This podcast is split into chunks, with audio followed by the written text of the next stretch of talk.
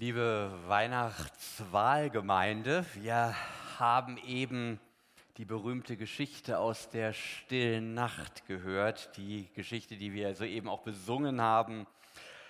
Aber hätten wir gedacht, dass uns ein Satz daraus zu unseren Lebzeiten noch einmal so treffen würde, wie diese Worte der Engel hier. Ehre sei Gott in der Höhe und Friede den Menschen seines Wohlgefallens. Frieden. Ja, Frieden, das wünschen wir uns. Frieden in Europa, aber auch in unserem Land, wo manches darauf hindeutet, dass auch der soziale Friede in Gefahr geraten könnte. Und in unseren Familien natürlich, wo die Weihnachtsfeiertage für manchen durchaus eine besondere Herausforderung für den Haussegen darstellt. Da wird deutlich, wie vielschichtig und damit auch anfällig dieser Zustand ist, den wir Frieden nennen. Wir haben viel erlebt im letzten Jahr. Frieden wünschen wir uns als Schweigen der Waffen, als territoriale Integrität von Staaten.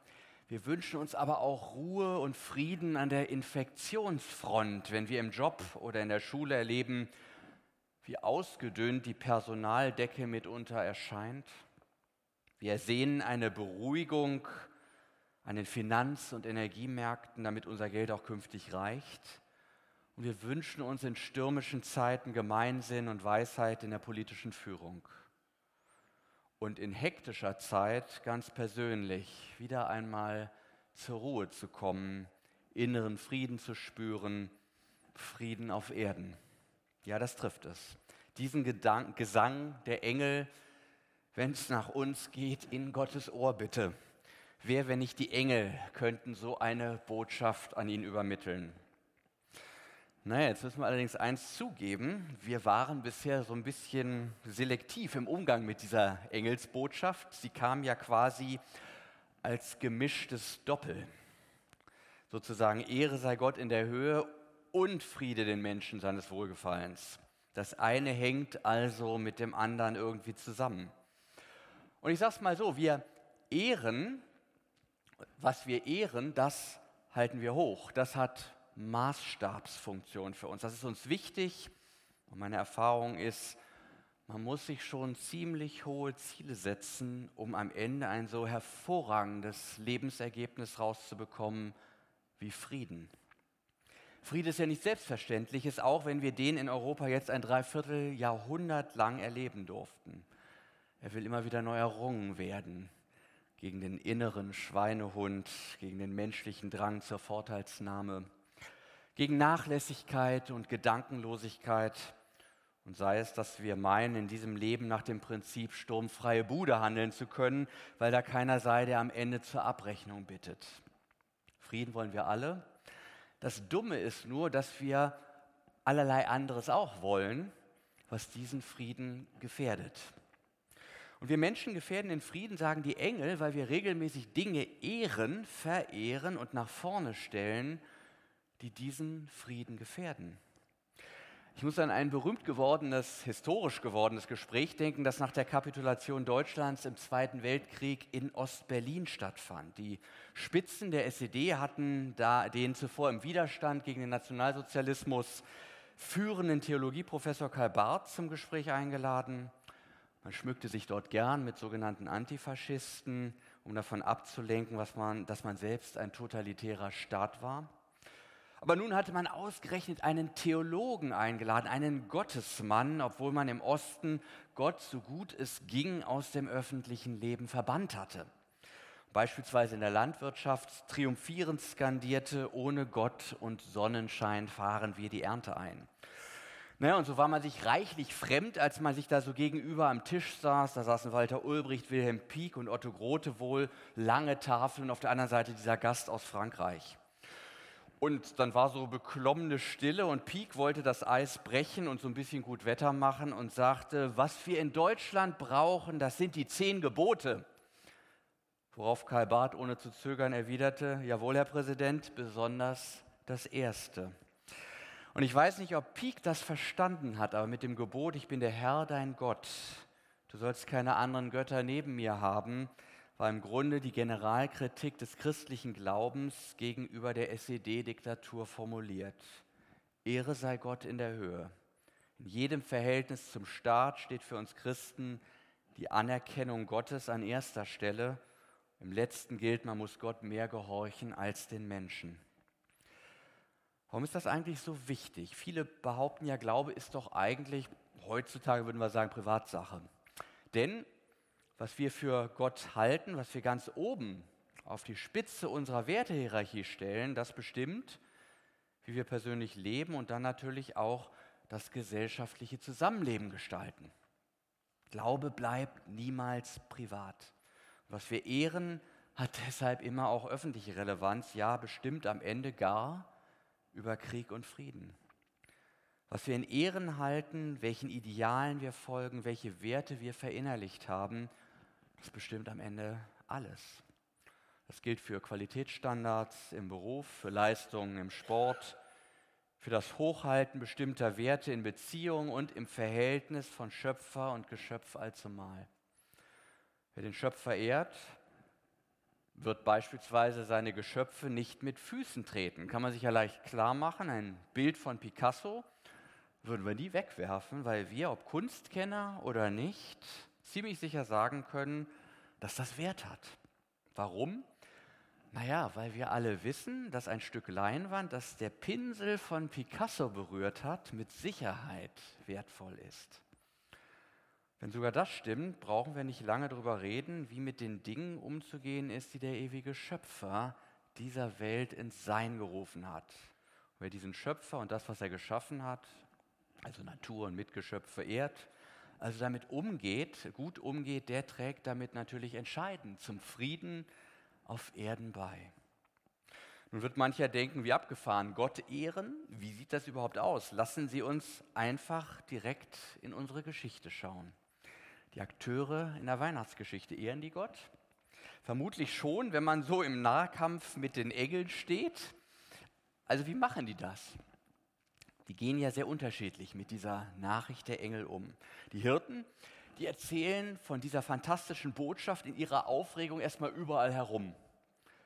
Und die Maria, die ist eher so der introvertierte Typ, verarbeitet all das innerlich, lässt es sich zu Herzen gehen. Und dann wieder die Hirten, die kriegt man nach ihrem Besuch im Stall, da kriegt man den Eindruck, dass die so begeistert sind, dass es ihnen gar nicht ausreicht, es allen zu erzählen. Die Welt weiß es jetzt, die Engel sowieso, von denen haben sie es ja. Naja, dann ist Gott jetzt wieder dran. Die Botschaft muss raus und sie loben und preisen Gott für das, was er den Menschen mit diesem Kind schenkt. Sie sind so eine Art erster Fanclub Gottes. Wie ehrt man Gott? Wir haben verkündigende Hirten, eine kontemplative Maria und dann wieder diese lobpreisenden Hirten. Alle drei Reaktionen auf die gute Botschaft haben eins gemeinsam, sie nehmen Gott beim Wort. Bei einem Gott, der sich ja immer wieder durch sein Wort ins Gespräch bringt, ist das ja eigentlich auch naheliegend. Nicht zufällig haben wir im Gottesdienst diese drei Reaktionen kultiviert. Wir verkünden die gute Botschaft, haben wir eben gemacht.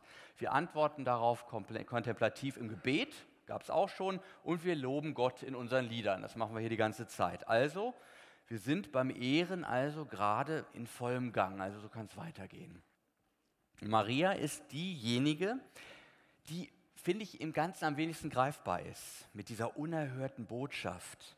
Sie hört die Botschaft der Engel überbracht durch die Hirten und wird dabei sicherlich auch an ihre Begegnung mit dem Engel Gabriel früher erinnern.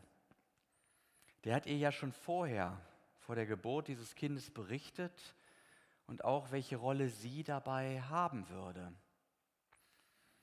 Was denkt man, wenn das eigene Leben irgendwie völlig aus den Fugen geraten ist und man ja auch mit Fug und Recht hätte behaupten können, mehr Krise geht eigentlich nicht mit einem ungeplanten Kind in ungesicherter Lage. Viele sagen dazu ja heute, das ist ja unverantwortlich in der heutigen Zeit, überhaupt noch Kinder in die Welt zu setzen. Dazu kommt bei Maria noch unangekündigter Besuch mit schwer fassbaren Botschaften am Wochenbett. Mehr Krise geht nicht. Was wäre die erwartbare Reaktion, die Maria und Josef auf einer Pressekonferenz gegeben hätten? Wir sind geschafft. Das wäre eine gute, denkbare Schlagzeile als Überschrift. Bethlehem News titelt, Heiliges Paar äußert sich genervt, wir sind geschafft. Versteht jeder. Wir nehmen diese Schlagzeile am 15. Januar beim Wahlsonntag nochmal auf. Aber Maria sagt ja in Wirklichkeit gar nichts, sondern, so heißt es, sie bewegt all diese Dinge in ihrem Herzen, vertraut sich und ihr Schicksal ihrem Gott an. Sie kann überraschenderweise auch in der Krise in ihrem Schöpfer ruhen und wird offenbar nicht zerrieben durch quälende Gedanken und Sorge um die eigene Existenz. Finde ich bewundernswert. Es gelingt mir oft nicht. Ich mache mir ständig Sorgen und frage mich, wie sie das schafft. Und möglicherweise habe ich aber heute eine Erklärung dafür gefunden, denn ich habe ein Lied gehört, das erklärt, warum diese Sorge über die Zukunft eigentlich unbegründet ist. Das Lied könnte geradewegs aus dem Mund eines Engels stammen, der unsere Zukunftsbefürchtung mit der guten Zukunft dieses kleinen Kindes kontrastiert. Und vielleicht ist das die Langversion die uns im Weihnachtsevangelium immer in den sehr kompakten Worten Fürchte dich nicht begegnet.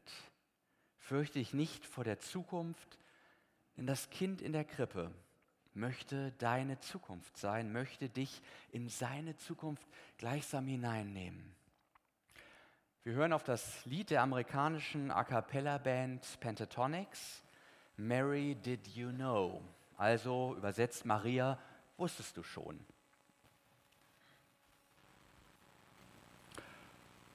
So könnte es abgelaufen sein, das Gespräch mit dem Engel Gabriel. Gabriel erzählt von dem Neuanfang Gottes in einer krisengeschüttelten Welt, dem Neuanfang mit einem kleinen Kind. Ein Kind, Gottes Neustart mit dieser Welt, ein Kind unverbraucht, unberührt, nicht Teil des Alten, nicht Teil des Establishments, einer, der neue Wege geht, wenn es sein muss, auch Wege über das Wasser. Aber bei alledem kein Alleingang, denn er nimmt uns mit und sorgt dafür, dass auch wir die Chance haben, neu werden zu können. Der Engel fragt, und ich rekapituliere den Liedtext, Maria, wusstest du, dass dein Neugeborener eines Tages über Wasser laufen würde? Dass er unsere Söhne und Töchter retten würde, dass er kommt, um dich neu zu machen, dass er dich bald erlösen wird, dass er Blinde sehend macht, den Sturm beruhigt, dass wenn du ihn küsst, du das Gesicht Gottes küsst. Taube werden hören, Lahme werden springen, Tote werden leben, die Stummen werden Lobpreisungen über das Lamm Gottes aussprechen. Der Herr der ganzen Schöpfung, der Völker regiert und Opferlamm der große Ich bin. Ja, das Lied ist im Grunde eine kleine, in Frageform gestaltete Kurzfassung des Evangeliums von Jesus Christus. Und ich habe mich gefragt, wie hätte wohl Maria auf all diese Fragen geantwortet? Sie hatte ja keine Ahnung davon, was mit diesem Kind, mit diesem Neuanfang Gottes in einer krisenhaften Welt passieren würde. Wie alle Menschen muss auch Maria einräumen, dass das Leben nun einmal vorwärts gelebt werden muss, aber nur rückwärts verstanden wird. Und insofern konnte Marias Antwort nur lauten, nein, wusste ich nicht. Aber gleichzeitig könnte ich mir vorstellen, dass ihr Vertrauen zu Gott sie an dieser Stelle hat nicken lassen und sagen, ja, so kenne ich meinen Gott. Wo er ist, da wird Unmögliches möglich. Er hat diese Welt gemacht, er regiert diese Welt. Und er schafft immer wieder Dinge aus dem Nichts. Und wir wundern uns und nennen das dann Wunder oder Zufall oder einfach nur Wow. Ja, so kenne ich meinen Gott. Wenn Gott dem Menschen nahe kommt, dann ist genau das seine Handschrift. Ich vertraue ihm. Dann klärt sich die Sache mit meiner Schwangerschaft wegen der Leute, die im Moment so komisch gucken. Ich muss mir keine Sorgen um meine Zukunft machen. Gott wird für ein Dach über meinem Kopf sorgen. Und selbst mit den ungewöhnlichen Besuchern am Wochenbett kann ich gelassen umgehen. Ich muss mir keine Sorgen machen. Im Gegenteil, ich schließe Frieden mit dieser unübersichtlichen Situation. Ehre sei Gott in der Höhe und den Menschen Frieden auf Erden. Schon komisch, nicht? Der König Herodes, den gibt es ja auch noch um diese Geschichte herum, der ist zu diesem Frieden offenbar nicht fähig. Weder innerlich noch äußerlich. Obwohl der alles in seinem Palast hat, was das Leben so bietet, hat der Angst vor Macht und Statusverlust und bricht sofort einen Krieg gegen alle Neugeborenen vom Zaun, will sie töten lassen, damit ja keiner sein Königtum antastet. Was verehrt eigentlich Herodes? Er verehrt und ehrt damit die Bedeutung weltlicher Macht und schlägt deshalb den Rat der Engel in den Wind. Sein Lebensmotto und seine Kommunikation an die Außenwelt, fürchtet euch sehr, denn ich fürchte mich auch. Es ist die Verlustangst der Leute, die alles haben und doch stets nervös damit rechnen, alles zu verlieren. Und ich rate uns, lasst uns lieber an der Seite Marias bleiben, weil sie intuitiv das Geheimnis dieses Kindes verstanden hat. Gott kommt in seiner großen Sehnsucht nach uns Menschen selbst in diese Welt. Gott stärkt seine Verbindung zu seinen geliebten Menschen. Gott wird Mensch. Das ist, wenn schon nicht logisch, dann doch mindestens theologisch. Und das bedeutet für uns Befreiendes. Wir müssen weder Gott noch Weltenretter spielen, sondern einfach von Tag zu Tag das einüben, was Maria in großem Gottvertrauen immer wieder vormacht. Diese Haltung, die sagt, mir geschehe, wie du gesagt hast. Ich kenne die Zukunft nicht, aber ich kenne dich und ich vertraue auf dich. Wenn ich auf Jesus schaue, sehe ich das Angesicht Gottes.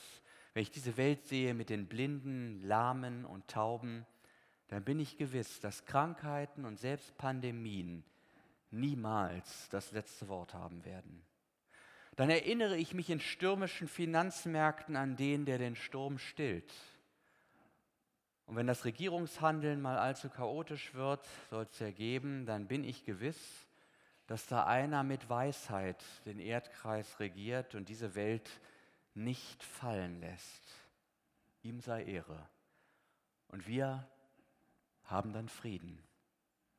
Ist doch ein Deal, oder? Amen.